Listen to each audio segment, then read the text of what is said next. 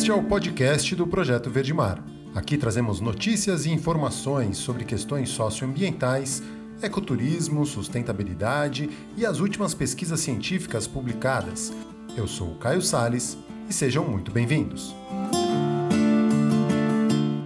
Bom dia, bom dia, sejam bem-vindos a mais um programa Verde Mar. Nessa quarta-feira, dia 11 de novembro da pandemia de 2020, hoje a gente vai falar sobre as baías urbanas de Todos os Santos, Baía de Guanabara, Ilha de Maré, Ilha do Governador e as candidaturas à vereança aí pelo país, buscando caminhos comuns é, que busquem uma vida minimamente mais saudável nesse planeta. Então a gente vai conversar com a Eliette Paraguaçu, Sérgio Ricardo, Eliette candidata em Salvador, na Bahia, Sérgio Ricardo candidato aqui no Rio de Janeiro. Agora sim eu vou chamar o, os nossos convidados para começar o nosso papo.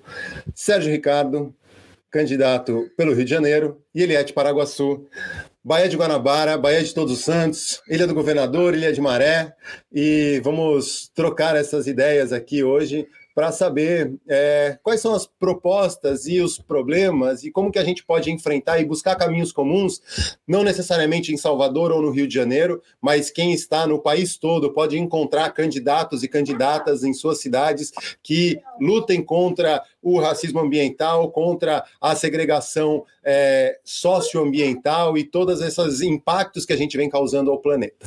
Bom dia, Eliette. Muito obrigado por estar aqui hoje com a gente. É, você tá Bom dia, bom dia a todos e a todas.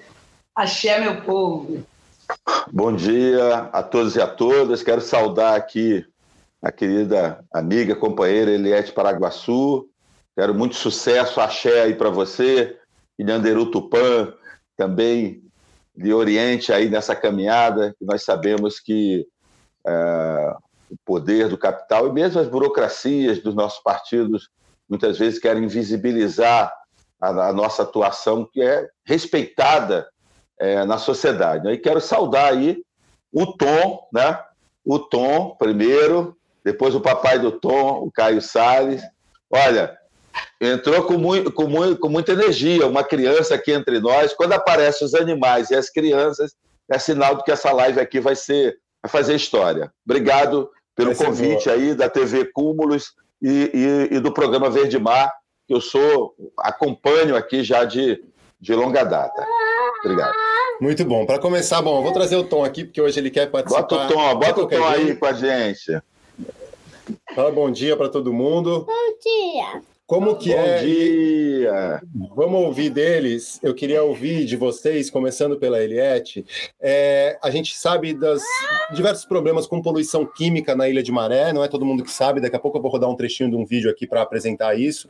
Mas é, como que é e, e por que, que o que, que te motiva a sair candidata a vereadora em Salvador, buscando que, é, é, solucionar essas questões, né? O que, que te coloca aí na linha de frente na política agora?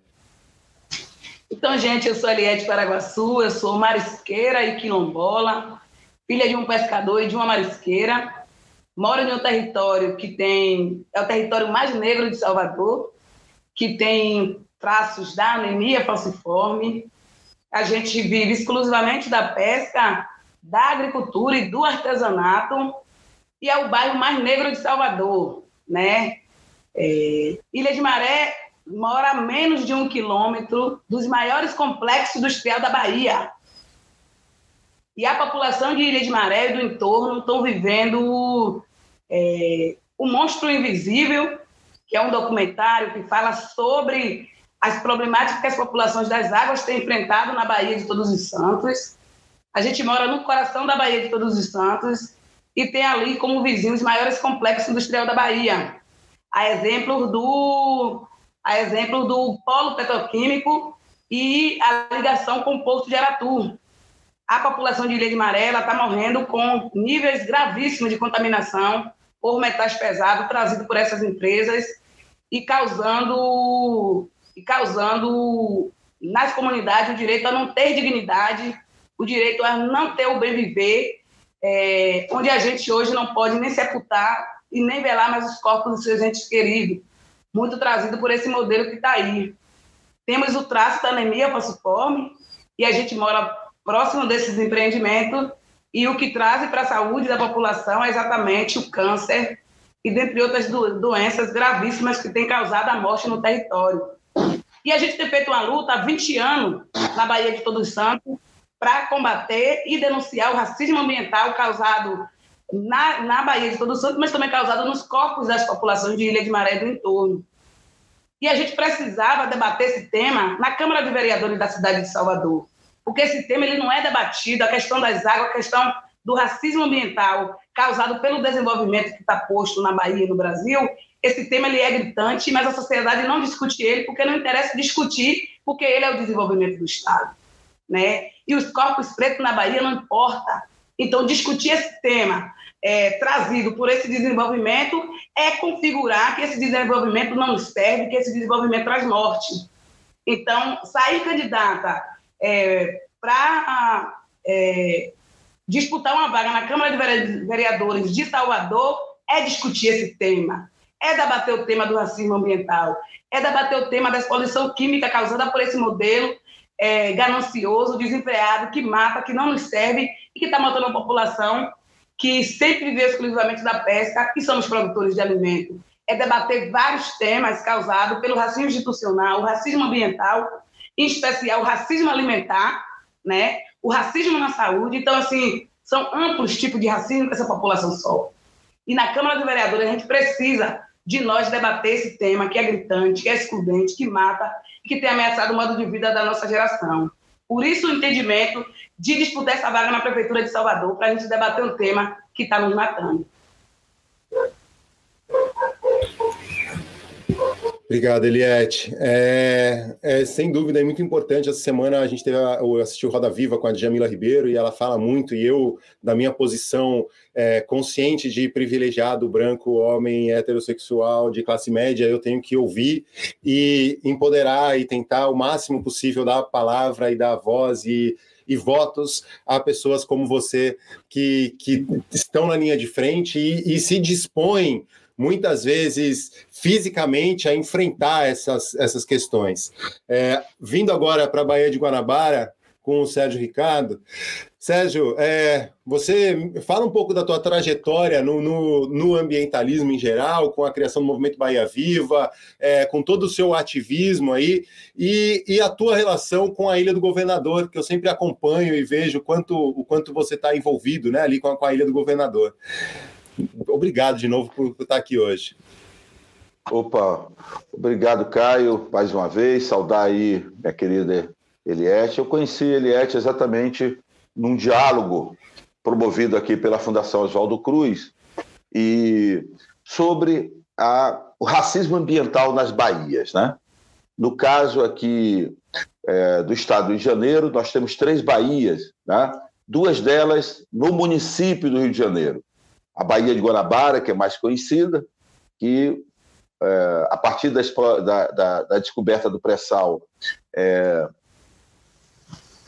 ocupou quase todo o território pesqueiro, as ilhas, inclusive é, áreas de pesca, né? É um processo de reindustrialização intenso e no caso da Baía de Sepetiba, esse avanço dos chamados mega empreendimentos industriais se deu a partir é, da implantação de uma grande siderúrgica alemã, foi proibida na Alemanha, a TKCSA, hoje TERN, que removeu os sedimentos de fundo da Bahia, já contaminados, né, e tirou a renda de 8 mil pescadores. Aqui no caso da Baía de Guanabara, por exemplo, eu sou testemunha, aliás, sabe, daquela famosa ação de 18 de janeiro de 2000, foi um grande desastre ecológico aqui, 1,8 milhões de litros de óleo, e até hoje a Petrobras não indenizou 12 mil pescadores. Quer dizer, a indenização não resolve tudo, mas também é importante, porque os pescadores aqui vivem, como disse Eliette, insegurança alimentar. Eu vou mais, viu, Eliette? Aqui, em determinados trechos no Rio de Janeiro, as marisqueiras da Praia do Cardo, em Sepetiba, onde eu estive semana passada, e os pescadores caranguejeiros aqui é, de Duque de Caxias estão passando fome no Rio de Janeiro, na chamada capital cultural, entre aspas, política é, do país. Então, esse modelo ele reproduz um racismo ambiental enorme. E aí, Caio, rapidamente, né? É, eu sou potiguara, é, é, da minha infância eu fui, é, meu pai muito aventureiro, enfim, nós fomos para Altamira, do Pará, onde foi construído o Belo Monte, é outro símbolo do racismo ambiental. 50 mil pessoas foram expulsas pela usina de Belo Monte, caiçaras, indígenas, agricultores. Minha família, eu tenho muito orgulho, eu fui assentado da reforma agrária, então essa é a minha origem. Nós, os, os colonos, os, os camponeses perderam as terras para o latifúndio, nós fomos expulsos, fomos morar na periferia de Altamira, num bairro sem saneamento básico, morando em, em, em, em casas de madeira. Minha mãe, dona meu pai, infelizmente já não está aqui, é, teve uma doença rara, aquela esclerose lateral amiotrófica. Eu estou na luta das, das, doenças raras também, é uma questão gravíssima no Brasil. Né? É, e minha mãe, dona Berlene, foi a primeira professora do quilômetro 104 da Transamazônica. Era uma escola, Eliette, que não tinha parede. Era banco de madeira, de palha, e tinha estudante que andava, Caio, 10 quilômetros, para não perder a aula, né? em plena Transamazônica. E estou é, é, aqui no Rio de Janeiro desde meados dos anos 80 e tive um grande estranhamento. Minha relação com a Baía de Guanabara, Caio, começa pelo seguinte: eu tinha um primo, Gil, é, que tinha, porque já se foi, Gil foi, foi vítima da AIDS naquele final dos anos 80, em que a não tinha o coquetel, a AIDS estava matando muito, e eu sempre gostei de andar de bicicleta. Ainda hoje eu ando. A pandemia e a campanha estão tá me deixando meio fora de forma, mas eu adoro andar de bicicleta. E aí, Caio, minha tia morava em cima do antigo Cinema Lido, ali no Flamengo, que depois virou uma igreja. Eu fui pedalar no aterro do Flamengo com o Gil e fui correr para tomar um banho. Ele, para, para, para, você vai pagar o mico. Essa praia é imprópria ao banho. Eu fiquei chocado, uma praia tão bonita, o pão de açúcar ali no forno. E aí fui para a praia de Botafogo. Ele é, cheguei na praia de Botafogo, que é o cartão postal do Rio de Janeiro. A praia era pior ainda. E eu tive um estranhamento, porque as praias do centro de Natal são próprias ao banho. Desde os anos 80, Fortaleza, Natal, Recife, tem a economia do turismo. E eu fiquei chocado de chegar aqui na cidade maravilhosa, entre aspas, e as praias em próprio banho. E não por acaso eu vim morar no meio da Baía de Guanabara, na Ilha do Governador, de onde eu estou falando com você. A partir daí, começa o que eu chamo do meu estranhamento com a Baía de Guanabara, na minha ancestralidade e na minha ascendência, Caio. Eu acho que eu vim para cá, em Potiguara, para a cidade. O Rio de Janeiro é uma cidade tupinambá, e aqui aconteceu um genocídio, um etnocídio. Só na Ilha do Governador, uma das etnias, os termininóis, que eram 8 mil indígenas, os estudos do professor Alba Amador e outros autores destacam que existiam cerca de 120 mil indígenas na Guanabara, Tupinambá, Tamoio, Temininó, Puri, foram completamente terminados. Muito bom. É, o Sérgio falou de escolas sem paredes e a gente tentando é, revitalizar a Baía de Guanabara para a gente ter acesso ao básico do básico, que é poder o Tom Nada na Baía de Guanabara todos os dias, é um movimento de resistência também, a gente poder entrar nessa Baía, por mais que falem que ela está imprópria, ela tem muita beleza ainda e tem muita possibilidade. E a Eliette, com o teu modo de vida, o modo de vida de marisqueiros, de pescadores, como a gente pode aprender com isso e, de alguma forma, é, passar por uma transição sistêmica mesmo, do sistema de vida, do modo de ser e estar nesse planeta, aprendendo com o que vocês fazem no dia a dia. Como que a gente, como que o, o teu dia a dia de pescadora, de marisqueira, de que tá o dia todo dia na água, né? As mulheres das águas, os homens das águas.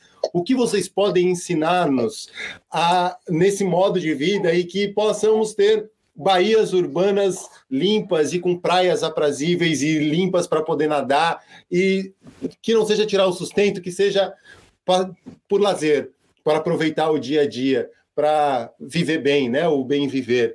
É, me fala um pouco do seu dia a dia, do seu modo de vida. O que que, como que a gente pode aprender com isso? Então, são 500 anos de injustiça social no Brasil. Então, assim, a gente vem numa luta tem 520 anos, né, para defender esse lugar que é sagrado, que é especial, um lugar que alimenta, né, um lugar que dá dignidade às pessoas. Né? Eu costumo dizer que o desenvolvimento ele tem roubado a dignidade das pessoas. Somos produtores de alimento. A gente produz, a gente oferta para a sociedade brasileira é, um alimento de qualidade. E essa é a luta que a gente faz com os nossos corpos para defender esse espaço que não é um espaço só de trabalho, mas um espaço sagrado que alimenta, o um espaço vivo, um espaço que é, traz não só para as comunidades tradicionais, mas também para a cidade uma tranquilidade, um ambiente saudável. E eu tenho feito o debate para dizer de que não é só os ambientalistas, não é só as comunidades tradicionais que precisa cuidar desse espaço. Toda a sociedade deve a obrigação de é, lutar nas suas academias, de lutar com seus corpos para defender esse ambiente. Porque quando a cidade, é, quando, se a cidade, se o campo cai, a cidade ela cai também, gente. Não tem mais o que discutir, não tem como conciliar um desenvolvimento que mata. Não tem. O dia a dia das mulheres marisqueiras é o dia de luta para enfrentar tudo isso que ameaça. A gente, Salles, tem que dividir o espaço de trabalho com as plataformas de petróleo a gente vai remando até nossas coroas e a gente se depara com o turismo em massa, que vem com aquelas lanchas rápidas, velozes, ameaçando nossas vidas, porque são mulheres que não sabemos nadar, porque tem uma questão cultural de que os homens é quem vai para o mar aberto e as mulheres ela fica pelos costeiros mariscando. Então, a cultura do nadar é dos homens, porque as nossas mães têm muito isso, e, e não deixa as mulheres ir tomar banho no mar, então as mulheres elas não sabem nadar. A gente se depara nos nossos caminhos com grandes é, navios atravessando os nossos, nossos mares para né, descarregar, exportar os produtos químicos. A gente tem se deparado, infelizmente, com a insegurança alimentar, porque a gente precisa saber, e é o debate que a gente faz na Baía de Todos os Santos, na Baía de Guanabara, em todo lugar, que a gente precisa ter ciência do que é, de como é que está o nosso espaço de alimento, que é o nosso espaço de manguezais, que são áreas importantíssimas para a vida da gente.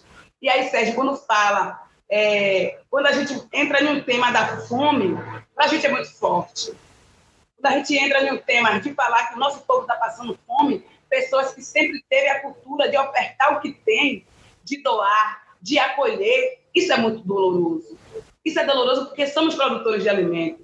Isso é doloroso porque a gente tem 520 anos vivendo desse modo de vida, e que povo, e que cresceu seus filhos fazendo tudo isso na pesca.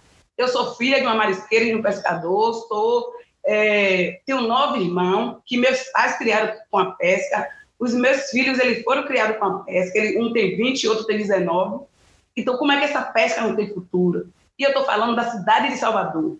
A cidade de Salvador são 41 mil pescadores que mora ali. As feiras livres é o exemplo do potencial que o nosso povo tem. Quem quer conhecer a potência na Bahia e no Brasil, vai nas feiras livres, que você vai encontrar aquela diversidade maravilhosa. E o que seria do Brasil se não fosse nós? Não seria esse Brasil diverso, não seria esse Brasil rico, porque somos nós que estamos na ponta, defendendo, lutando, brigando para que esse ambiente seja saudável. Então, assim, falar da vida de uma mulher marisqueira, você precisa ver a relação que a gente tem tão profunda com as áreas de manguezais e com as áreas de coroa. É uma ligação muito profunda que a gente não consegue viver sem o mar.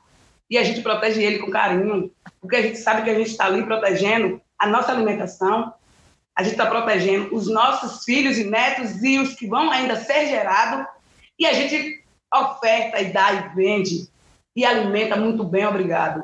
Então, assim, falar da vida de uma mulher marisqueira é falar de todo tipo, Salles, de exclusão, é falar do tipo da injustiça social, a justiça ambiental, a injustiça de ter direito à dignidade e falar de roubar o nosso bem viver, que é essa luta séria que a gente faz em todos os cantos, em cada canto do mundo, a gente tem feito essa luta com os nossos corpos brigando para dizer que a gente quer o nosso bem viver de volta, que esse desenvolvimento está matando, é excludente, é perverso, é assassino e é cruel, e para a gente não serve. e a gente vai continuar fazendo esse debate nas câmaras de vereadores, em todos os cantos é, que definem o nosso modo de vida e que definem nossa vida. A gente precisa ocupar, Sérgio, e não só ocupar as câmaras de vereadores, a gente precisa ocupar a Câmara, as prefeituras, a gente precisa ocupar a Assembleia Legislativa do Estado para dizer o quanto que essas populações têm sofrido em nome de uma ganância desempregada desse modelo de desenvolvimento que está posto no Brasil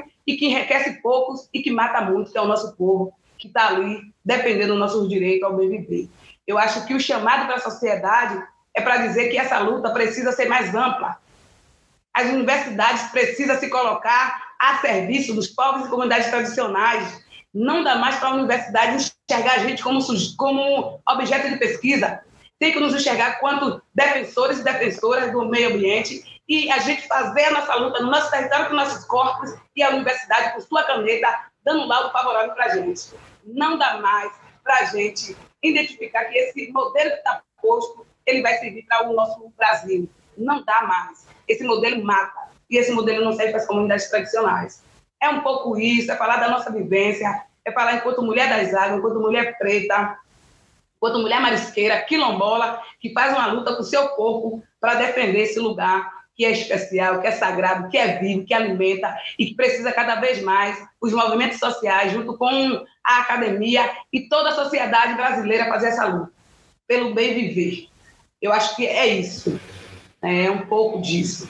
É, e a gente está para entrar agora né, na década do oceano, da ONU, e se fala em desenvolvimento sustentável e os objetivos de desenvolvimento sustentável, mas não se discute o que é esse desenvolvimento. E isso a gente tem falado muito aqui. O que desenvolvimento é esse que a gente quer para é, é isso, é aumentar o PIB dos países, é vender mais, é gerar mais resíduo, é explorar mais combustível fóssil, ou é a gente pensar num novo modo e aí o, o bem viver é uma, é, é uma forma né, que a gente, é, muita gente tem falado e, e é um movimento que se teve um início, foi lá no Equador com o Alberto Acosta, mas é, ele é muito maior do que isso. E o trabalho de vocês, eu acho que também é muito maior do que uma campanha a uma candidatura a, uma, a, a um cargo legislativo. A campanha é só um processo de uma forma de dar voz, uma forma de, tá, de trazer para o debate cada vez mais esses assuntos. O fato de ser eleito ou não eleito não vai mudar o trabalho de vocês, não vai parar a sequência do que vem sendo. E o que a gente precisa, que é o meu objetivo principalmente aqui, é o quanto mais eu puder é, dar voz e, e amplificar isso, é, eu estou fazendo o mínimo que eu posso fazer aqui dentro. Então, é, é, como que a gente pode contestar o sistema mesmo, o modo, o que, que é o desenvolvimento, que desenvolvimento é esse, né? E aí eu acho que duas coisas que é o bem viver que a Eliette tem falado muito e o ecossocialismo que o Sérgio Ricardo também encampa, é, e, e, não pode ser uma coisa de fachada, uma coisa de campanha, que vira. Porque hoje a gente vê nas campanhas, tem todo mundo virou ecologista, todo mundo virou ecossocialista, é. todo mundo está querendo é, pegar aí uma. Porque sabe que não tem como falar, a gente está trancado em casa por causa de uma pandemia que é uma, um fruto de uma, de uma degradação ambiental, de uma convivência próxima com animais silvestres que não deveria é, existir da forma que existe, né? E a gente está aqui, aí agora tem muita gente também nisso. É a mesma forma, é, é, o mesmo caso de se falar em desenvolvimento sustentável sem discutir o desenvolvimento. Só se fala na sustentabilidade, mas o que, que é o desenvolvimento? Se desenvolver é, é, é trabalhar fechados em prédios ou é você conseguir tirar o teu alimento de, uma, de um oceano limpo, saudável, entender quais são os bens e os serviços ecossistêmicos que o oceano pode oferecer, que uma baía de Todos os Santos pode te dar, que uma baía de Guanabara pode te dar, que é destruído todo dia por esse desenvolvimento que muitas vezes se traveste de sustentável. Então, assim, eu acho que é, eu, hoje, para mim, é muito importante eu estar com vocês dois aqui, porque são pessoas que estão no dia a dia, independentemente de campanha política, trabalhando por isso. E, e... Eu, queria, eu, queria, falar um pouco sobre isso, que é um debate, Sérgio, que a gente está fazendo na minha campanha. Não é apenas a gente querer ser um vereador ou uma vereadora, é a gente trazer o tema, que é gritante e que é cara essa pauta. E aí eu tenho dito também para a galera que, é, e aí assim, a minha campanha, que é uma campanha de construção coletiva quilombada, uma campanha das águas, tem trazido muita gente para discutir isso. E está muito bonito. E eu tenho dito, a gente não pode encerrar essa discussão apenas na campanha. Independente com vitórias ou derrotas, a gente vai ter que discutir mais o tema do racismo ambiental, das pautas, que é a pauta das águas e a pauta do bem viver, que é o que está nos matando. Eu acho que essa campanha da gente, Sérgio, ela vai impulsionar os movimentos para debater mais isso. E é isso que eu tenho falado aqui é, em Salvador, né, na Bahia, que a gente precisa não só é, pensar nessa perspectiva de uma candidatura partidária, e sim tocar esse projeto que é bonito de construção, que, que debate o tema do, do bem viver, do meio ambiente, que não dá mais para a gente fazer de conta que as populações não estão tá morrendo com esse modelo, entendeu? É, olha, aí, então, Caio, olha, eu quero te agradecer muito de coração essa oportunidade. Primeiro, encontrar essa companheira guerreira, com quem eu tenho um carinho enorme desde que eu conheci, uma afinidade. Né? É, segundo, Caio, porque as nossas candidaturas elas são candidaturas antissistêmicas. E tem muita gente que se incomoda com ela. Em primeiro lugar, o grande capital. Aqui no Rio, por exemplo, toda a luta contra a especulação imobiliária. O ex-prefeito Eduardo Paes removeu 75 mil pessoas. O atual prefeito, Marcelo Crivella, tentou remover 50 mil pessoas. Eu estava marchando com o Conselho Popular, a Pastoral de Favela, as lideranças comunitárias na luta contra os despejos e remoções. É, olha, basicamente são mulheres. São mulheres que estão na linha de frente na luta pelo direito à moradia contra remoções aqui no Rio de Janeiro. Isso é do Brasil todo. E veja só, é, espaços como esse aqui, né, da, do canal TV Cúmulos, da Verde Mar, é o que nos proporcionam uma oportunidade de dialogar com a sociedade. E eu quero dizer, o, o Caio, que isso tem uma raiz. Olha só que coisa curiosa. Isso tem uma raiz. A esquerda brasileira, ela é produtivista. Ela é produtivista a, a, a, o, o, novo ciclo de sacrifício ambiental sobre a Baía de Guanabara e Baía de Sepetiba e sobre a Baía de Todos os Santos se deu exatamente nos governos do PT, os governos do campo democrático popular, entre aspas. Belo Monte, que destruiu a cidade onde nasceram quatro dos meus irmãos, eu tomava banho como criança, fui uma criança tomando banho no Rio Xingu, foi destruído nesses governos. Pô, isso tem uma raiz. Lá atrás, há mais de 200 anos atrás, ocorreu um encontro de Gota, e lá houve uma divisão do movimento operário internacional, em que a burocracia do partido dizia o seguinte, Eliette, o que gera riqueza é o trabalho. E o Karl Marx e um grupo dissidente disse, não, não, o que gera riqueza para a sociedade é o trabalho e a natureza. E ali nasce o ecossocialismo. Ali é o marco do ecossocialismo. E o que, que aconteceu? Nós vimos aqui no Brasil, eu fui uma das 16 pessoas do Brasil que escreveu o programa de governo do presidente Lula em 2002. É só entrar aí no, no site da Fundação Percebo Abramo. Está lá o livro Qualidade de Vida e Meio Ambiente. Eu tenho orgulho de ser um dos autores. Eu fui membro da Secretaria Nacional do Meio Ambiente do PT. Liberar o estrangênico, foi ali que eu rompi, rompi.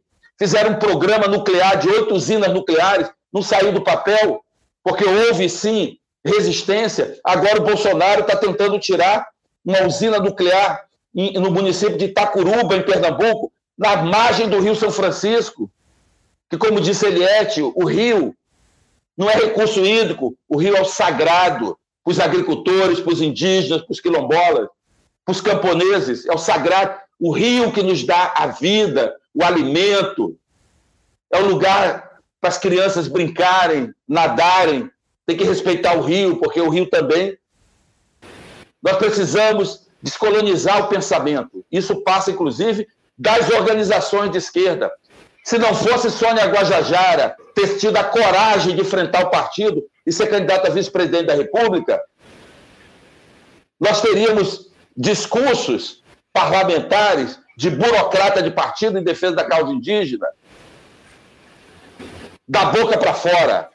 Da boca para fora. E o que acontece é que essa esquerda produtivista, nossa candidatura incomoda muita gente. Primeiro, a esquerda tradicional tirou da pauta a reforma agrária, não se fala mais em reforma agrária, tirou da pauta a auditoria da dívida, O país paga 1 trilhão e 200 milhões da auditoria da dívida, e é por isso que não tem dinheiro para as políticas públicas básicas, saneamento, mobilidade, educação. O, o, as próprias esquerdas tiraram da pauta a democratização dos meios de comunicação. Eu poderia aqui liberar os transgênicos. O motor da economia brasileira, nos governos progressistas, foi o agronegócio, que mata, envenena a terra, contamina a água e queima a floresta. Queimou a Amazônia, está queimando o Cerrado e agora o Pantanal. Então, eu sei que as nossas, as nossas candidaturas elas incomodam muita gente. Por quê? Porque exatamente são as candidaturas que se colocam. Eu, por exemplo, sou fundador da Rede Brasileira de Justiça Ambiental. Nós trouxemos para o Brasil esse debate. Eu vejo que hoje é esse debate é o debate antissistêmico. E o que eu vejo é que existem é, forças é, e, e, e partidos distintos, inclusive sindicatos, que preferem ser dóceis ao capital, iludir as pessoas. Nós estamos lutando pelos nossos corpos, pelas nossas vidas e pelas nossas ancestralidades. Vejam só, Eliette, a, a, o debate principal do Rio, só para finalizar, jogar para você, é uma acusação do ex-prefeito Eduardo Paes e o atual prefeito Crivella, dos corruptos, dos corruptos, de um rombo de 10 bilhões de reais. Aquele rombo das Olimpíadas, que eles, eles gastaram aqui 60 bilhões e deixaram 195 obras inacabadas. Olha, só auditoria, o Caio, só a dívida dos grandes devedores no município do Rio, entre pessoa física e jurídica, é de 39 bilhões. Eu vou criar uma CPI, vou mobilizar a sociedade. Quem, quero ver quem é o vereador que vai votar contra. Nós precisamos cobrar essa dívida. O maior devedor, pessoa física, por exemplo, é o Eike Batista. O Eike Batista é o maior devedor. E sabe quem são os outros devedores, Caio? Bancos, planos de saúde privada. Eu sei, eles não querem que eu toque nisso, não. Mas eu serei vereador do Rio de Janeiro, vou ser honrado pelo povo do Rio de Janeiro para colocar esse, trazer esse debate, explicar para as pessoas de onde virão os recursos para o saneamento básico, que 80% dos óbitos no Rio são nas favelas por causa da Covid, onde não tem saneamento. O Rio de Janeiro tem, Eliette, 17 mil pessoas dormindo no centro, embaixo das marquises todas as noites. 17 mil, pessoal. Não é possível, isso não é dignidade humana. Então, nós, eu sei de onde tirar recursos públicos para avançar em política pesqueira, avançar, Caio, nessa década dos oceanos. Eu sei de onde tirar isso. Isso significa cobrar das grandes empresas, os grandes devedores e pessoas físicas. É, eu acho que tem muito do que acontece aqui no Rio de Janeiro, acontece também em Salvador. Talvez a, a, o Sérgio falando e a Eliette olhando para a realidade de Salvador, são realidades parecidas, né? São capitais de estado, são cidades grandes e que, e que têm problemas muito similares. Mas eu também vejo um outro problema, que talvez seja um problema de comunicação, e aí eu entro um pouco com a minha, com o meu é, lugar de fala, digamos assim, é o como que a gente consegue? Porque dentro das próprias comunidades pesqueiras, por exemplo, dentro do próprio movimento ambientalista ou do campo progressista, como o Sérgio estava falando, tem muita gente que ainda é, ou defende, por exemplo, o atual governo, ou segue alguma linha de pensamento que não é o de discutir o sistema, que não é o de discutir o nosso modo de ser e estar por aqui.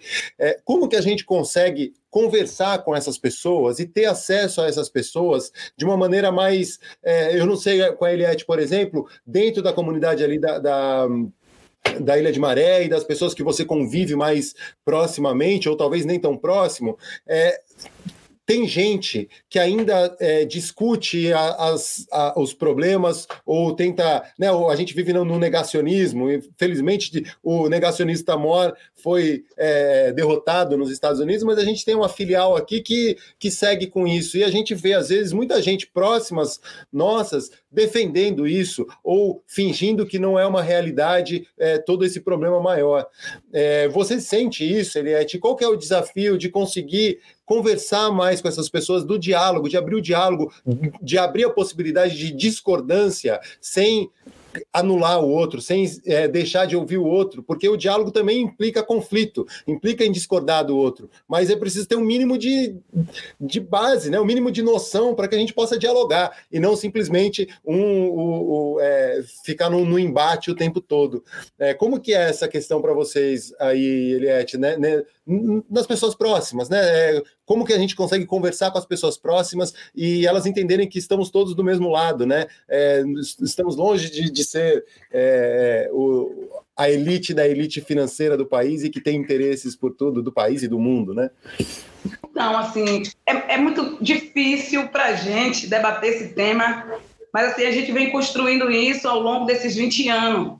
Né? E a gente sempre traz para o debate, a gente traz para os raciocínios muito focados nas mulheres, né? Porque o racismo, ele impacta diretamente a vida das mulheres, né? E a gente tem feito muito isso a partir que as mulheres, ela, ela acompanha, ela se joga na luta.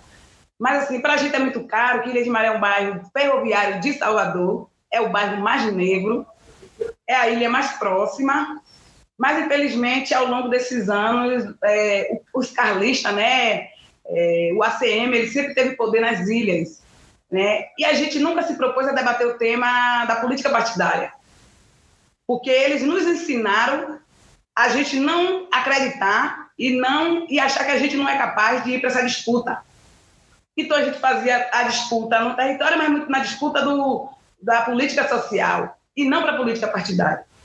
E infelizmente a gente tem que dizer que a Bahia e Salvador é, o dinheiro, eles têm o capital, ele tem a máquina, ele tem as redes sociais que favorecem eles, eles têm dinheiro e a gente só tem apenas discurso no nosso território de convencimento do nosso povo. Isso é difícil pesar na balança, né? E como é que a gente consegue convencer o povo se às vezes a gente dá o mínimo do mínimo que o povo merece? E eles chegam e oferecem, mas também não dá. Então, como é que a gente tem trabalhado isso em Ilha de Maré? É muito focado nessa luta do movimento, é muito focado nessa luta é, da colônia, do Conselho Quilombola, e na luta na defesa da vida, trazendo um debate de quando foi que os nossos têm perdido com a chegada desse desenvolvimento. E na campanha se configurou isso. E assim, e aí, e assim Caio, não é à toa que Ilha de Maré se levanta e que a luta de Ilha de Maré é uma luta linda, é uma luta hoje que não é uma luta olhada nem debatida só no Brasil, mas em outros países, porque a gente fez uma revolução de Maré. E não foi à toa, Sérgio, que eu sou a mulher que tem três processos da Petrobras. Então, assim, outro, outras ferramentas que eles estão que são perversas.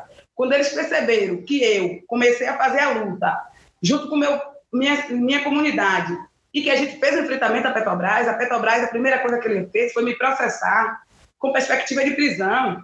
E na minha porta vinha sete polícias me entregou a intimação. Não foi à toa que quando ele perceberam que só a minha denúncia, só sobre mim, não ia fazer efeito, ele entra com uma segunda denúncia contra o território, com perspectiva de pagar 100 mil reais por dia se a gente se mobilizasse. Então, assim, as ferramentas deles são baixas, eles são traiçoeiros, eles são baixos, eles são corruptos, eles são assassinos. Ele usa de todas as formas, e não é à toa que no Brasil, em 2009 ou foi 2018, o Brasil foi o país que mais matou líderes defensoras e defensoras do meio ambiente. Então, assim, isso ainda é muito difícil debater isso em um lugar que ainda tem medo, em um lugar que ainda a necessidade básica do básico a gente não consegue levar para o nosso povo. Porque a disputa é muito desigual.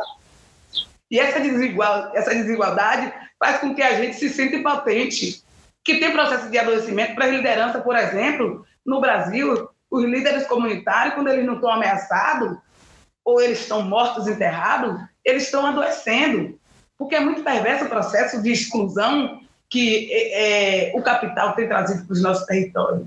E assim, uma, uma disputa extremamente desigual, Caio. Sabe? Porque assim, eles têm tudo, não? eles têm o dinheiro, eles têm as redes sociais, eles têm a mídia, e eles têm as armas, e eles têm a, a, a como é que eu posso dizer? Eles têm a polícia a favor deles, eles têm o tráfico a favor deles, porque em alguns territórios na Bahia, quem está coordenando agora é o tráfico, porque o tráfico, por exemplo, você não faz cobrança, o tráfico você não cobra. Então, assim, o que a gente tem vivenciado no Brasil são coisas que não dá nem para acreditar que no século XXI a gente vive por defender, meu Deus, o direito a ter uma, um, um espaço sagrado de trabalho, de lazer, de viver aonde você quer. Porque a luta da gente que Sérgio faz na Bahia de Guanabara, que eu faço na Bahia de Todos os Santos, na Bahia de Iguape, na Bahia de Aratu, e que outros fazem em outros estados, é a luta para dizer que a gente quer permanecer no nosso território, que a gente não quer ir para a cidade, que a gente quer ficar no nosso lugar, que para a gente ele é importante, que ele é sagrado. Então, assim, na campanha isso configura cada vez mais, porque eles têm medo de que a gente alcance esses espaços. Porque eles sabem, se a gente alcançar esses espaços, esse lugar não vai ser mais o mesmo. E aí o Alexandre Pessoa tem dito que está na minha campanha acompanhando, vai ventar forte na Câmara dos Vereadores de Salvador e vai ventar forte na Câmara dos Vereadores do Rio de Janeiro e de outros lugares que esse povo tem se proposto a ir fazer esse enfrentamento. Então, assim, eu acho, Caio, que para a gente ele é fundamental esses espaços. Porque só assim a gente consegue ecoar a nossa voz para o mundo, o Brasil para o mundo. Só desse jeito, com essa sensibilidade que os apresentadores têm, de levar esse debate da sociedade para o mundo. Porque a gente não tem esses espaços. E a gente só tem a partir de figuras como você, de pensar as estratégias de luta, de entender que o audiovisual é uma ferramenta que os movimentos sociais precisam, mas também dizer que esses espaços de rádio, de televisão, esses espaços de comunicação alternativa é o que tem nos ajudado a fortalecer e continuar vivo. Tenho dito que eu e minha companheira de luta em Ilha de Maré, que são duas mulheres que estão mais ameaçadas e processadas e perseguidas, a gente não, às vezes, vai para um lugar, volta para o outro, para não dar margem e nem dar, não dar, é, não dar informação por onde a gente passa, que parece que a gente tem esse sentimento de que a gente está viva porque desses espaços, que a gente está viva porque a gente conseguiu visibilizar a situação. Porque se as comunidades não encontrar espaço como esse para fazer essas denúncias, vão estar batidas nos seus territórios, sem o povo, sem o mundo, sem a sociedade saber que aquele líder foi assassinado por defender o seu modo de vida, por defender o meio ambiente, por defender o, meio, o bem viver. Então, assim, na campanha isso configura. Quando o Sérgio não tem dinheiro, que o dinheiro é pouco, que é o mesmo caso da minha campanha, ainda conseguir né, uma finança, mas muito pouco para a gente tra trabalhar nas comunidades, para a gente trabalhar no nosso território, para a gente debater e a gente conseguir chegar até esses espaços que não tem energia, que não tem nenhuma política pública de saúde, é caro. A Bahia ela é grande, Salvador ela é grande. Então a gente tem se jogado como a gente pode para fazer esse debate, né? Então assim, na campanha só se configura isso que a gente tem falado ao longo desses anos, que todo âmbito que a gente chega, que a gente sabe que vai ventar forte nesses lugares, a gente é abortado, né? A gente é, é extremamente é, fazendo todas as estratégias para que a gente não consiga, não consiga ocupar esses espaços, que é o espaço que define nossas vidas. Mas, infelizmente, né? ou felizmente, é felizmente, a gente existe, felizmente a gente existe, felizmente a gente vai fazer a luta, felizmente a gente vai fazer a defesa com o nosso corpo, com nossas ideias, com as parcerias que a gente tem para denunciar o Brasil, porque o Brasil merece ser denunciado todos os dias. É uma vergonha, é um escândalo o que a gente vive nesse país. Um país que diz que é diverso, que é um país né, dos povos, e esses povos estão sendo abatidos e assassinados por esse modelo. É, Eliette, assim, a, a, uma das coisas que a gente falou e, e, e, eu tenho como objetivo do projeto também, é, você estava falando da comunicação, de estratégias, de poder levar, mas eu acredito que é muito importante e eu acho que a gente pode conseguir, eu gostaria até de, se possível, tentar fazer isso aí na Ilha de Maré, é como as pessoas podem aprender a trabalhar com audiovisual também, a produzir o seu próprio vídeo aí, a usar um celular, a usar uma câmera simples, a ter a comunicação vir de dentro para fora e não o tempo todo vir o olhar de fora para dentro. Eu ir produzir um vídeo na Ilha de Maré não é a mesma coisa do que o vídeo sair daí de dentro, porque o meu olhar é o olhar do homem branco ou de classe média que eu vou chegar olhando e, e não vou ver talvez coisas que vocês veem no dia a dia. E eu acho que isso é o meu próximo passo como projeto é justamente poder é, passar um pouco isso, como que as pessoas podem se comunicar melhor, podem contestar melhor, podem ser mais curiosas também a respeito das coisas que elas recebem de fora. Né? É, não é todo o discurso que vem de fora que é verdadeiro, e a gente precisa contestar isso e, e aprender a pesquisar, a ser curioso né, sobre isso. Então é um, é um passo aí que eu também, é, se possível, gostaria de, de um dia chegar aí e a gente tentar conversar sobre isso. E mas por enquanto o que eu acho que a gente pode fazer e que é é fortalecer essas vozes que são muito potentes. Eu assim agradeço imensamente a tua disponibilidade de estar aqui hoje, a tua do Sérgio, porque eu sei que a reta final da campanha é muito puxada, tá todo dia, né, com atividades e o trabalho, porque não pode deixar de trabalhar, porque não vem renda de outro lugar, então é tudo ao mesmo tempo. Eu agradeço muito mesmo a, a disponibilidade de vocês e me colocar à disposição mesmo para ajudar e para ser uma voz aí é, para externar todas essas questões, não só os problemas, mas visões propositivas, soluções. O que, que a gente pode fazer para parar de ser só reativo? Porque o tempo todo é paulada, paulada, paulada e fica só reagindo. E a gente precisa ter formas de propor coisas e de ó, qual que é o caminho que a gente quer seguir. Então, eu acho que é por aí, assim, né? O que caminho é esse? Sérgio e ele, se quiserem fazer um, um uma consideração final é, para a gente olhar para isso. Que caminho é esse? O que, que a gente tá, o que, que a gente pode propor que não seja simplesmente ser reativo ao, aos ataques, que são muitos. Não podemos de, esquecer, deixar de reagir, mas ao mesmo tempo a gente tem que avançar. Precisa ir para cima, precisa, ó, é isso que a gente quer fazer, essa é a sociedade que a gente quer, né? E, e talvez essa proposição seja simplesmente eu quero ficar no meu território, eu quero trabalhar na minha terra, eu quero ficar com a minha gente e eu quero poder ter mínima de, minimamente dignidade para fazer isso, sem precisar né, sair. É, a gente falou com o Renato Cinco aqui alguns dias, ele falando disso, né?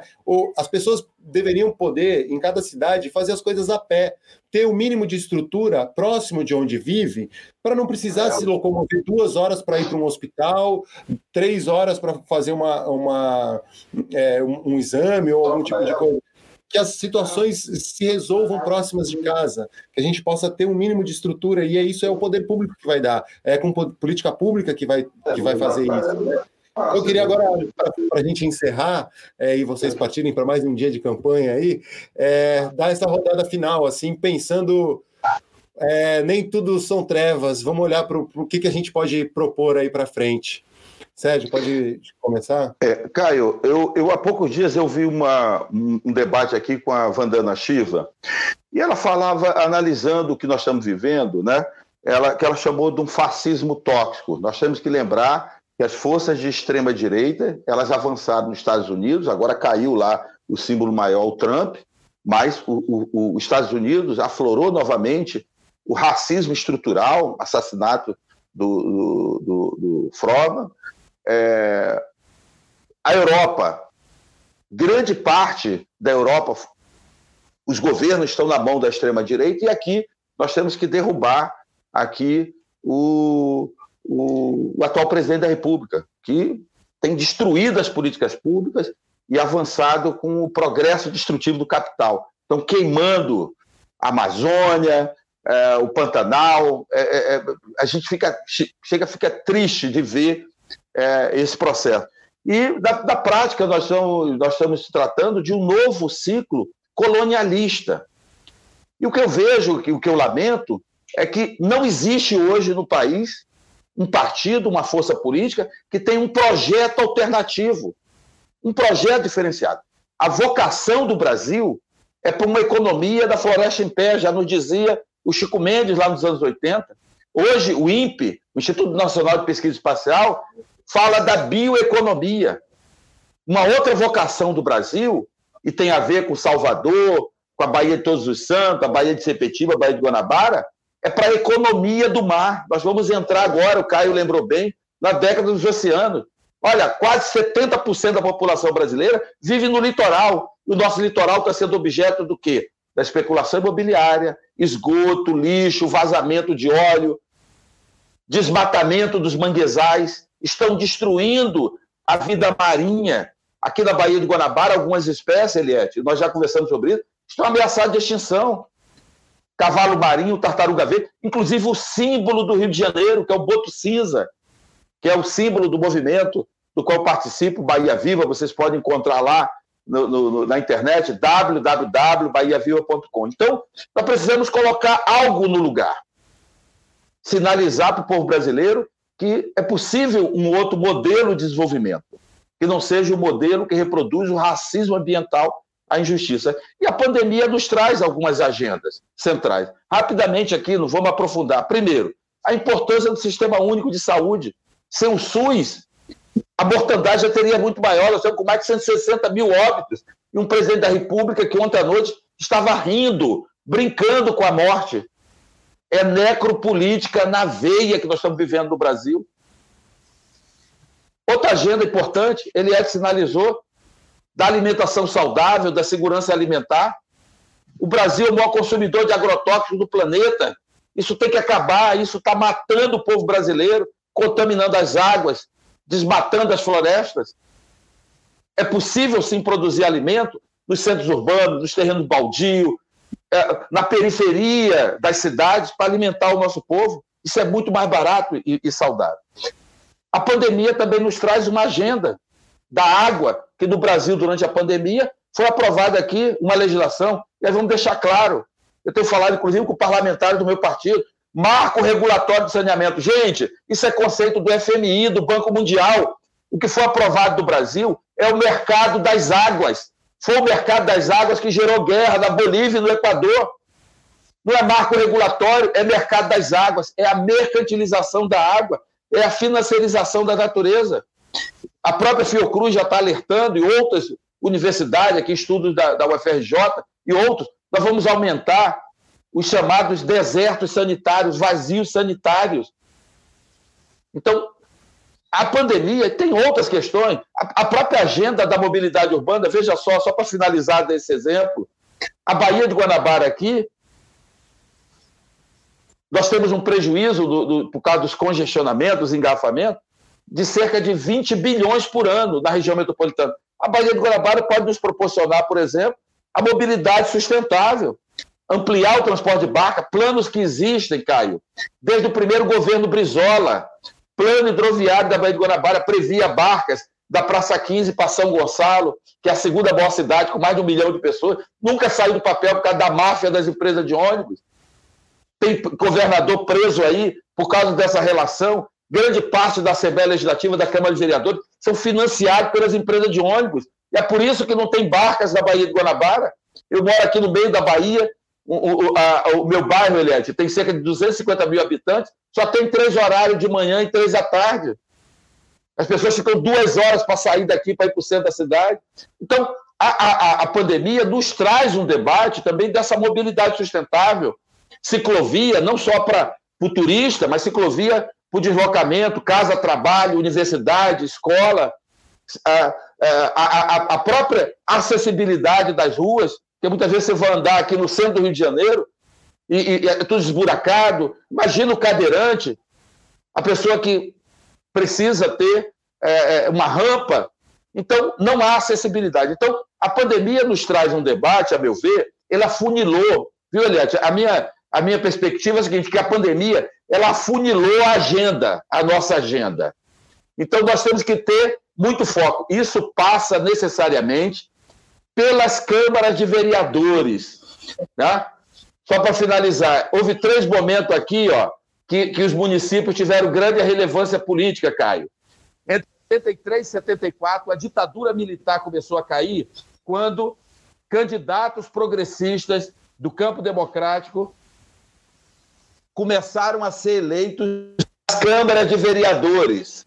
Olha só, a partir dali, os democratas passar, que não é o Partido Democrata, os que lutavam contra a ditadura, passaram a ganhar prefeituras e câmaras de vereadores. Na época só existia a Arena, que era o partido da ditadura, e o MDB, que abrigava todo mundo, inclusive os comunistas, socialistas, os que lutavam contra a ditadura. No final dos anos 80, no pós-ditadura militar, a ascensão do PT e de outros partidos, como o PSB e o PDT, o PCdoB nas cidades brasileiras se deu pelas câmaras de vereadores. Ali foi a consolidação da queda da ditadura. e que deu na eleição do presidente Lula, infelizmente, assumiram um receituário econômico neoliberal. Neoliberal. Né? Logicamente que tem muitos avanços na área social, mas da economia não mexeu. E agora é um terceiro momento importante, em que, através da eleição de uma rede de vereadores com histórico de luta, com trajetória de luta, né, é, nós podemos dar um avanço para que se somar a esse movimento que está se dando aqui na América Latina, já virou na Argentina, já virou no Chile, já virou na Bolívia, já virou no Equador, já virou no, Equador, no Uruguai, já virou nos Estados Unidos. Né? A gente sabe que a, a plataforma dos democratas, do ponto de vista econômico, é muito parecida, mas o que importa é que o Trump era o símbolo do negacionismo científico, climático e estava alinhado com as forças mais reacionárias, com a extrema-direita. E eu acredito, Violete, quero te desejar muita sorte. Eu me emocionei aqui muito, estou emocionado te ouvir.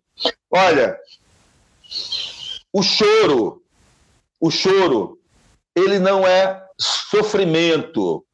Nem sempre ele é sofrimento, nem ele é dor.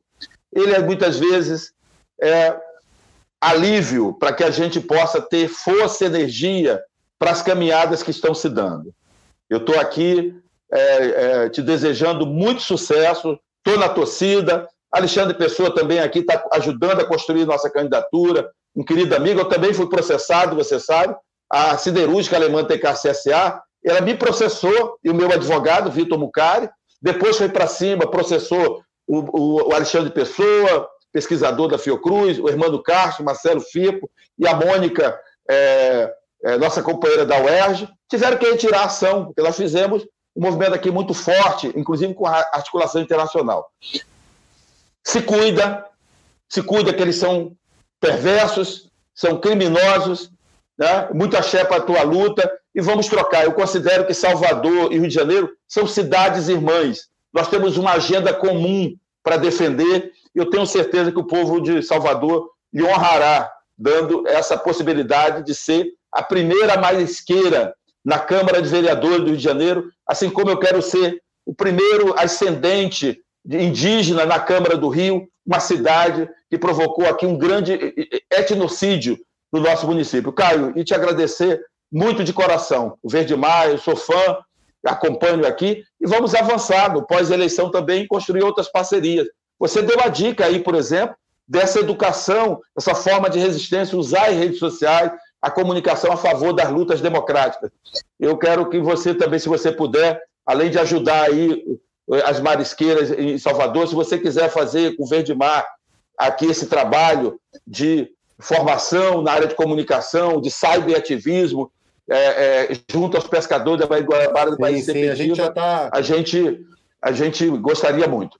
Agradeço. Vamos, já aqui até já Aqui até a gente já começou umas conversas ali Opa. com o pessoal da APA de Guapimirim e vamos, vamos caminhar assim. É, Eliette, eu, eu, queria agradecer muito e, e, ouvir mais um pouco, porque eu só tenho a ouvir, aprender e me emocionar e, e dar força para vocês. O, o, retrato da, da pandemia é o retrato de 520 anos de negação, né? é o retrato de quem está morrendo nessa pandemia, quem tem os privilégios, né? Mesmo em momento de pandemia, eles têm passado a boiada. Mesmo em momento de dor e de morte, eles têm construído projeto para ter mais morte. Né? Mesmo um momento de pandemia e de dor, eles têm desviado os recursos que disputa a saúde da população da Covid-19. Então, assim, para a gente de movimento, para a gente das comunidades, isso não é nenhuma surpresa. Agora, dizer que traz dor, traz.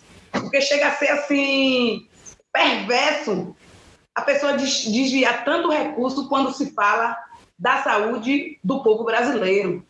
Então, assim, a gente vive no Brasil, na Bahia, em Ilha de Maré, no Brasil e no mundo, uma guerra silenciosa. A gente vive o diferencial, e aí eu posso dizer do meu lugar, enquanto mãe de uma filha que está contaminada pelos metais pesados causados por esse desenvolvimento, é para dizer que a guerra de outros países você vê sangue, você vê tiro.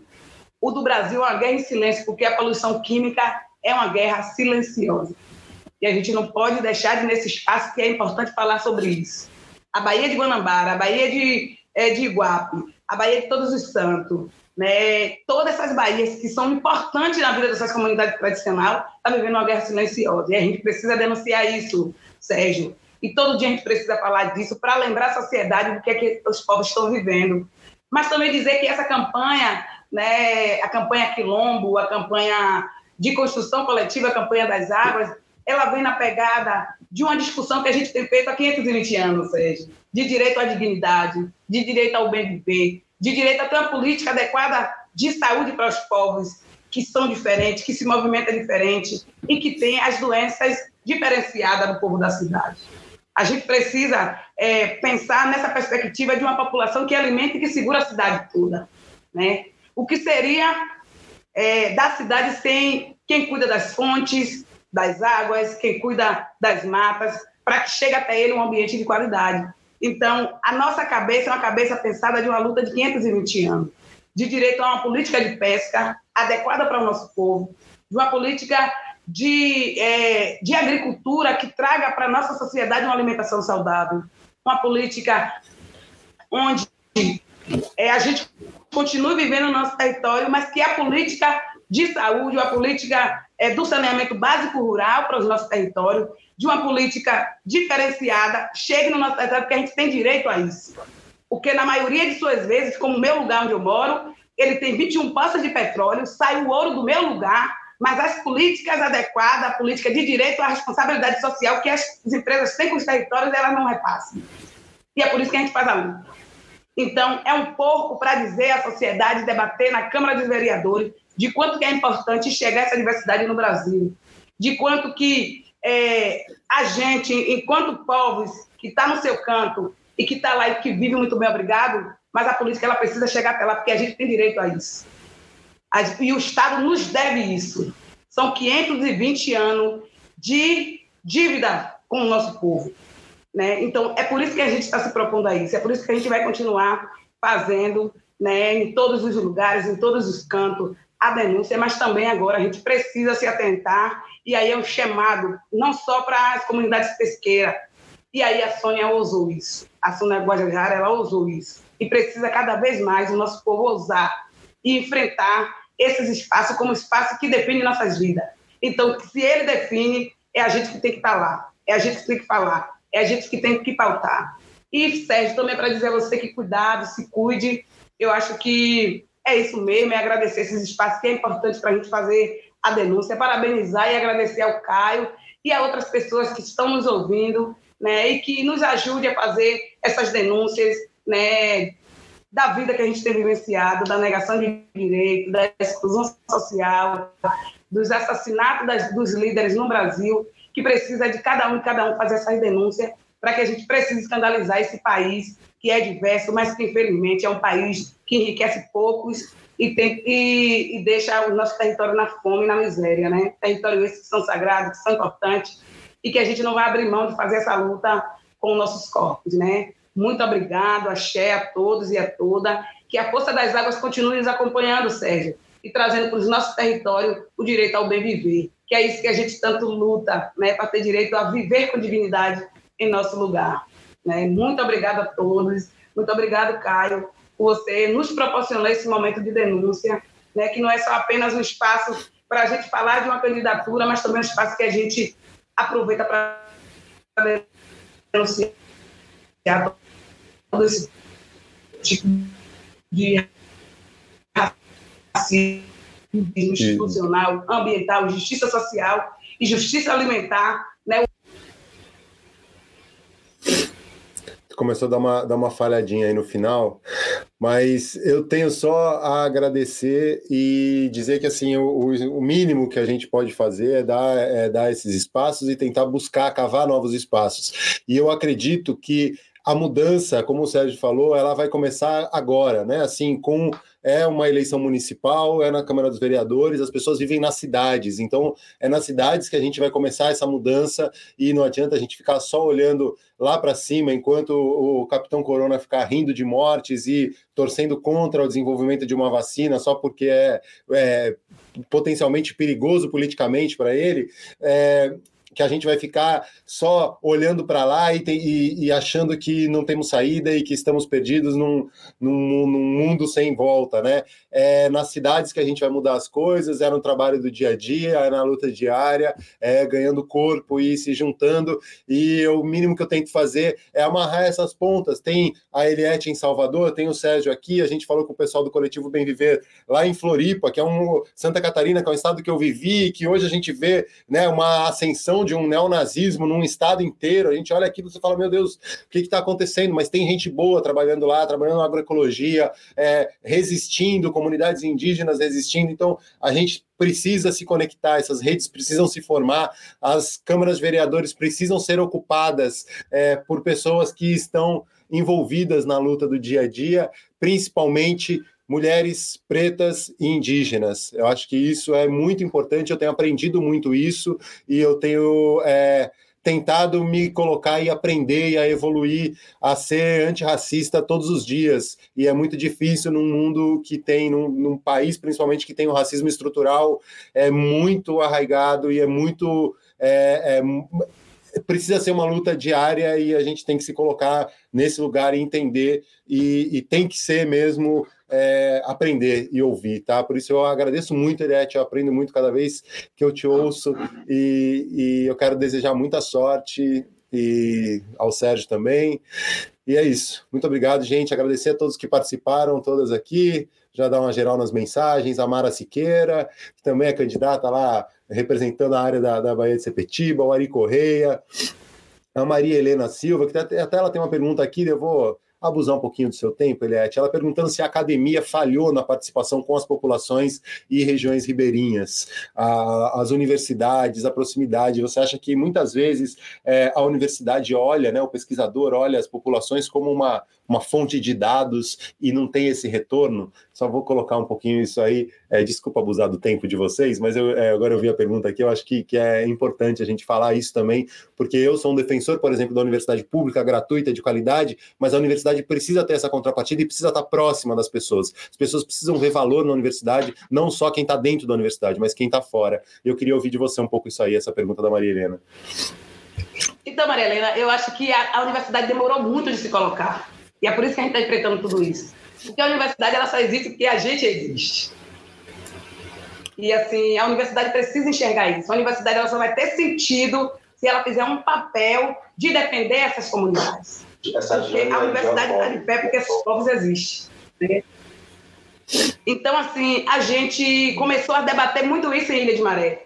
E a gente começou a fechar as portas para a universidade e dizer: você só vai entrar aqui se você contribuir muito com a gente e a gente quer a devolutiva. Quer fazer uma pesquisa, mas você vai fazer uma pesquisa se você sentar para construir juntos e juntas com a gente. E aí deu muito certo. A gente tem uma galera muito boa, mas a gente também, dentro da universidade, a gente tem pessoas que ainda estão lá a serviço do capital. A gente tem pessoas que vai para o território, que pede para pesquisar, e depois, quando a gente vai se dar conta, a nossa pesquisa está na mão do capital. Está na mão dos postos, dos polos que estão nos matando. Então, a gente conseguiu dizer, a gente conseguiu se fortalecer e dizer para a universidade que chega, né? Então vamos construir juntos. Seu projeto não serve. Vamos, vamos pensar em um projeto que ajude a ferramentar e a denunciar esses, tudo isso que a gente está vivendo. E a gente tem uma parceria muito boa. Agora também a gente tem, eu tenho a mania e o costume de dizer que não sou cuscuz para morrer abafada e minha mãe nunca minha, minha língua de papaquente. E a gente começou nesses espaços a denunciar esses professores, como por exemplo a Marlene, Peso, da UFBA, na Bahia, ela foi uma mulher que ficou a serviço do Porto de Aratu, na segunda dragagem do Porto de Aratu de 2010, que até hoje a gente sofre o impacto ambiental causado por essa, pelos laudos que a própria é, universidade deu para as empresas, dizendo que não causaria impacto, que não ia ter é, de peixe nem de marisco, e uma dragagem, que foi a segunda dragagem na, é, na Baía Todos os Santos, com retirada de dois campos e meios de futebol de coroas, não ia causar impacto. Né? E aí, assim, de lama, de, de, de, de coroas, é, de arrecifes ali, e sem contar me mexer no sedimento que está adormecido há quase 60 anos, quando chegada do empreendimento. Então, causou impacto na vida, em especial das mulheres, que até hoje a gente sente a falta de alguns pescados que estão tá em extinção, de alguns mariscos que não apareceram, mas também a chegada desses, desses navios tem trazido, Sérgio, para a Bahia de, de Todos os Santos, espécies exóticas que têm matado as espécies que ali existem e que têm crescido cada vez mais, a exemplo do coral-sol, a exemplo do siribidu e outros tipos de, de espécies de outros países que, têm chegado na Bahia de Todos os Santos, têm encontrado águas quentes e têm se proliferado com muita facilidade e têm arrasado os nossos, é, os nossos pescados de origem. Então, assim, a universidade ela precisa estar a serviço de estudar e de fazer lá a serviço do povo. E aí a gente foi para o palco com a universidade. Hoje a gente tem uma parceria muito bom com alguns, a Universidade Federal na área da biologia, com o Miguel Cioli, né? tem a, a, o pessoal da, do Geografar, tem instituição que tem nos ajudado dentro da universidade, tem a UFBA, tem a, a, a UFES com o, o professor Fran, é, Franzé, tem a Universidade do Recôncavo com pesquisadores negros, tem a, a, a UNEB, com, que é estadual, com pesquisadores que tratam a questão da educação. Então, a gente conseguiu fazer esse debate. A Fiocruz, né, Eliette? A, a Fiocruz, né? Nos ajudar a fortalecer. Eliette, a Fiocruz, né? Você Fiocruz, já falou, mas. A Fiocruz e foi muito é. que a gente, na Fiocruz, a gente fez uma luta, assim, de todo canto onde tinha alguém da Fiocruz. O Firco, ele foi a figura que mais a gente perseguiu. E a gente ia atrás do Firco, assim, e depois a gente conseguiu chegar na Fiocruz, e hoje a Fiocruz está em Ilha de Maré, está nos ajudando, muito bom é, essa instituição que para a gente é importante, que está em um momento agora de, de eleição, e que a gente tem que fortalecer enquanto movimento social para dizer que quem está lá está nos ajudando, está nos enxergando, e no time que ganha a gente não se mexe. Né? Então a Fiocruz é isso. A Fiocruz é vida.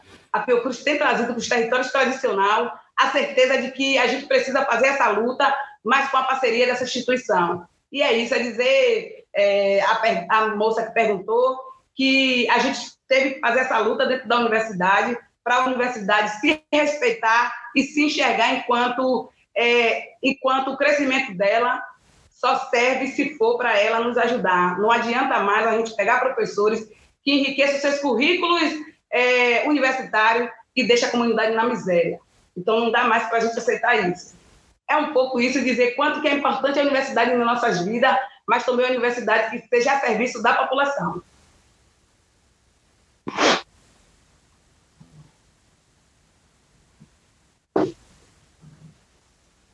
Não dá. Tá sem áudio. Estou sem áudio. É muito menos pesquisar sobre e muito mais pesquisar com, é, tá junto. Sérgio também tem uma relação muito próxima com as universidades aqui no Rio de Janeiro, né, Sérgio? Se quiser fazer uma colocação sobre isso, antes da gente encerrar. O, o Caio, é, é, realmente essa reflexão que, que Eliette nos traz, é, ela é muito interessante, porque veja só, a Fiocruz agora está é, tá sendo é, objeto de uma espécie de uma intervenção desse governo de extrema-direita que está aí. Né? Querem colocar à frente da Fundação Oswaldo Cruz, que é uma instituição de referência internacional, um negacionista. Tá? Então, nós estamos na defesa intransigente da democracia nas universidades públicas, em especial na nossa Fundação Oswaldo Cruz. Toda a força aos companheiros que estão lá. E o Bahia Viva ele foi fundado, o principal mentor do Bahia Viva, viu, Eliade, que o nome original do Bahia Viva, olha que coisa interessante, era União dos Povos da Baía de Guanabara. Nós estamos fazendo aqui é um diálogo entre os povos das Bahias do Brasil, né? ou parte delas, né? ou parte delas, né? que nós temos que fortalecer cada vez mais.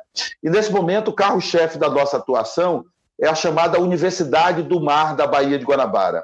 Olha que coisa bonita.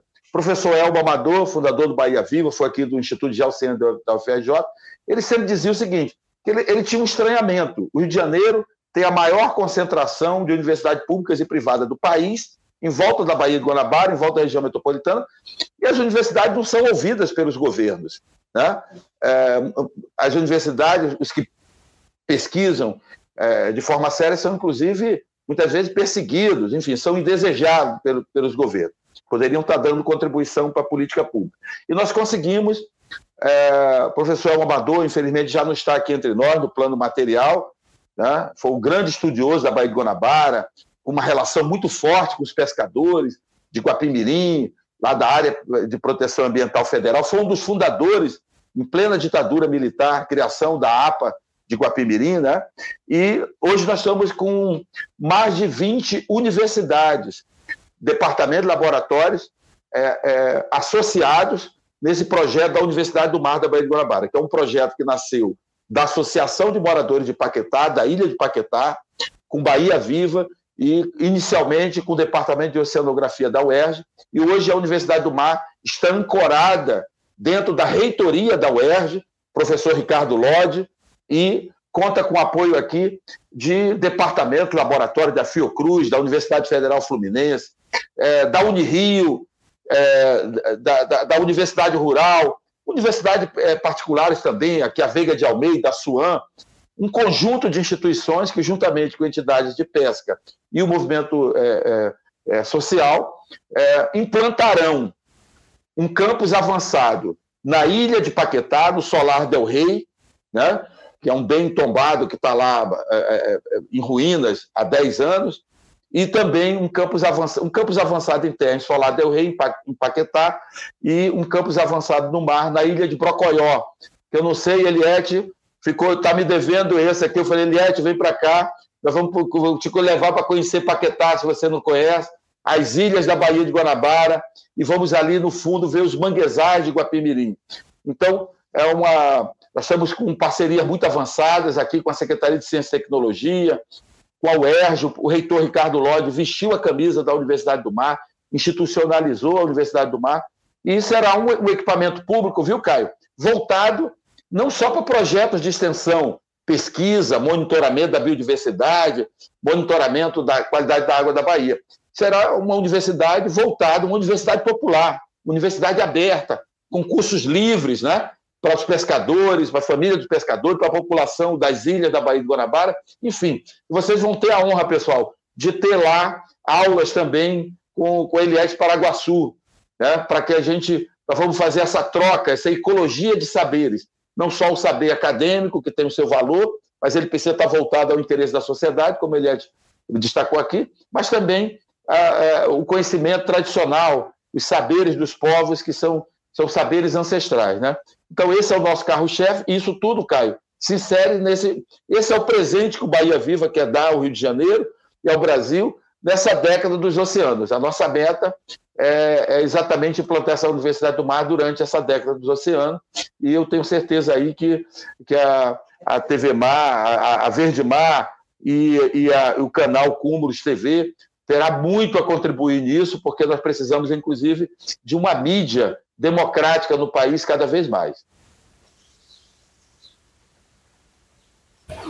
Abrir o microfone antes que eu esqueça. Gente, muito obrigado de novo. É, agradecer, desejar um bom dia a todos e todas que acompanharam aqui. O Ed Bastos, que entrou agora aí também, mandando um abraço. O Marcelo Andrade, gestor do, do Parque é, do Mona Pão de Açúcar e do Parque Paisagem Carioca. Meu apoiador, é, viu? Agradecer. Ô, ô Caio, meu apoiador, Marcelo, quero agradecer aqui o vídeo carinhoso. Aliás, os vídeos que eu tenho recebido, olha, tem, eles falam coisas que eu nem lembro que já aconteceu, que eu estive lá. Resgata aqui na minha memória os lugares do mundo né, e do Rio que a gente já ajudou. Marcelo, um grande abraço para você. Vou aproveitar então para rasgar um pouco de seda. O Marcelo é um exemplo de servidor público que é completamente é o oposto dessa imagem que tentam vender na hora de fazer uma reforma administrativa que tira a estabilidade de servidor público e, e tudo mais. É um exemplo de, de gente que trabalha arduamente pelo meio ambiente e está lá gestor de mais de uma unidade de conservação, tá todo dia, às vezes é sábado, 10 horas da noite, você vê que ele está lá indo ver se tem gente entrando numa hora que não poderia, fazendo coisa errada. Então, é, já mandar um abraço aqui para o Marcelo, tá aí cuidando do Heitor, filhinho novo também. E, gente, muito obrigado de novo, um bom dia. Façamos um bom dia, tenha uma boa campanha nessa reta final, que a eleição seja boa para todos e todas. E convidar quem está assistindo na semana, na sexta-feira, a gente vai ter um papo com a coletiva Jaraguá, Jaraguá Guarani, que é uma candidatura coletiva indígena na cidade de São Paulo, e com a nossa cara, que é uma candidatura também coletiva de Fortaleza, com mulheres pretas e periféricas lutando pela Câmara de Vereador. Por isso a gente quer tentar juntar essas pessoas e que essas lutas continuem, continuem independentemente do resultado da eleição. A gente precisa se fortalecer e estamos juntos nessa aí. Valeu, gente. Muito obrigado. Valeu, Caio. Grande eu beijo, queria, Eliette. Eu queria propor que, pós-eleição, a gente precisava é, fazer um momento para a gente contar a experiência de como foi esse momento. Já vou marcar, tá? A gente precisa fazer isso, velho. A gente precisa fazer isso. Verdade. Vamos fazer, vamos é fazer. Eu acho que é importante, sim, tentar juntar todos, todas aí que estão nessa. Valeu, gente. Muito obrigado. Agradecer mais uma vez. Obrigado, Caio. Este foi mais um episódio do podcast do Projeto Verde Mar. Sigam nossas redes sociais, arroba Projeto Verdemar, e nosso site em www.projetoverdemar.com. Até a próxima!